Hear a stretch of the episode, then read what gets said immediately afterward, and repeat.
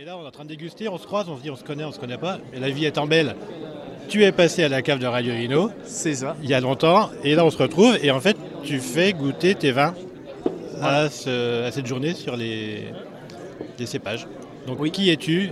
Et puis, ben, tu n'es pas du coin, donc euh, tu viens d'où? Euh, donc nous c'est Maxime et Angela, on est vignerons dans les Hautes-Alpes, donc euh, entre Gap et Briançon. Euh, notre domaine s'appelle les raisins suspendus. Donc on a des vignes entre à 900 mètres de moyenne euh, en altitude et une cave à 1600 mètres d'altitude. Et on vinifie un petit hectare et demi de vignes complantées, euh, plantées par des anciens il y a longtemps, longtemps, qu'on mène du mieux possible avec des rouges, des cépages rouges, des cépages blancs. Et en fait, ben, ce centre ampélographique, il, est, il existe ici pour justement aider à la préservation de ces cépages. Et donc, euh, bah, il y a deux ans, euh, trois ans, quand on s'est installé dans les Hautes-Alpes, on est venu ici avec d'autres vignerons alpins pour euh, ben, euh, voir comment ça se passait. Et en, fin de compte, on a vu avait toute une communauté qui était là pour euh, soutenir la, biodiversité des cépages, parce qu'en pélographie, c'est l'étude des cépages en fait. Et du coup, ben, de fil en aiguille, on a vu que nous, il y avait un avenir au fait d'avoir des vignes en montagne avec des cépages oubliés, voire rares. Et donc on a essayé de, on a fait tout ce travail de, recherche. On a eu des ampélographes qui sont venus jusque dans les Hautes-Alpes pour identifier nos, vieilles vignes, savoir euh, quel était quel pied.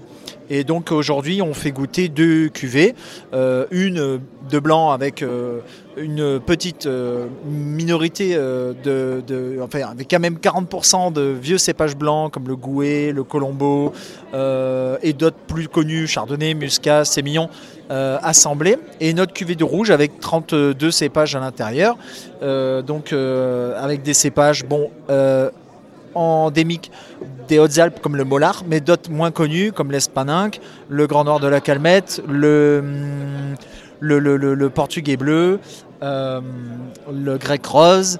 Euh, voilà, donc euh, en fait il y en a plein et du coup ben, on est content que les gens puissent venir goûter, pas que du monnaie cépage aussi, hein, parce que des fois c'est les assemblages qui font les bons vins.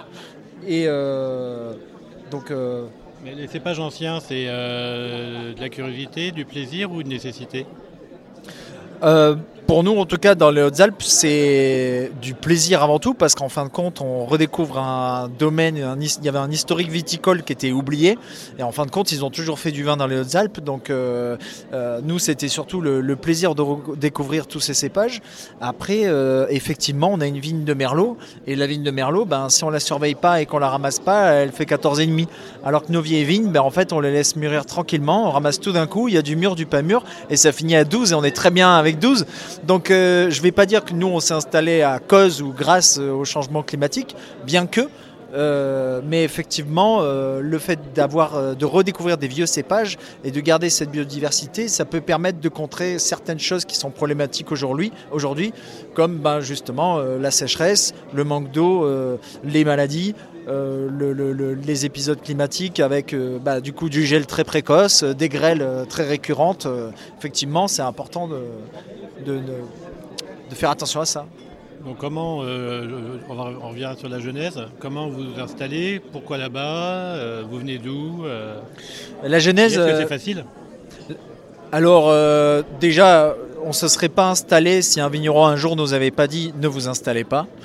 Et grâce à lui, bah, on s'est installé. Donc euh, on a quand même poussé le bouchon et euh, notre première installation, parce qu'elle était dans le Gard, euh, on a déménagé et ça c'était un choix, c'est-à-dire qu'on avait 3, 4 hectares de vignes dans le Gard avec lesquels on a fait nos premières armes, mais il manquait un petit quelque chose et c'était d'arriver au bout avec un produit qui nous convient, qui nous plaît, qui, dans lequel on se retrouve.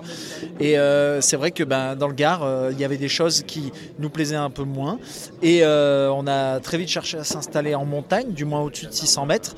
Et euh, ben là, les Hautes-Alpes, le pas s'est franchi en venant faire un salon en Embrun pour présenter notre vin du Gard, on a rencontré des vignerons des Hautes-Alpes et on a vu qu'il y avait des petits bouts de parcelles un peu euh, euh, oubliés et parfois ben, tenus, mais par des propriétaires pour, pour leur faire leur propre vin.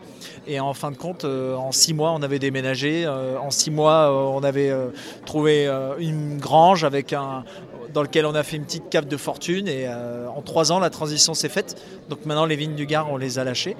Et les vignes de Hautes-Alpes, l'année dernière, on a planté huit cépages. et on a planté du, on a planté du persan, on a planté de, la petite Arvine, on a planté du Mollard, on a planté de la Mondeuse Blanche. Et cette année, on plante euh, deux autres euh, cépages et une massale de toutes les vieilles vignes, donc de tous les vieux cépages, pour justement recréer une vieille parcelle, mais nouvelle, avec évidemment un petit peu plus de rendement, parce que c'est toujours ça qui, c'est toujours ça qui manque. C'est un peu comme la restauration dans les tableaux, quoi. Faut que ça se voit pas, mais que ça se fasse. ouais, c'est un peu ça, ouais. Impec. Eh ben merci, on va goûter, continuer à goûter. Donc on a goûté le rouge et on va goûter le blanc. On va dans l'autre sens. C'est pas grave. Merci. Merci à toi.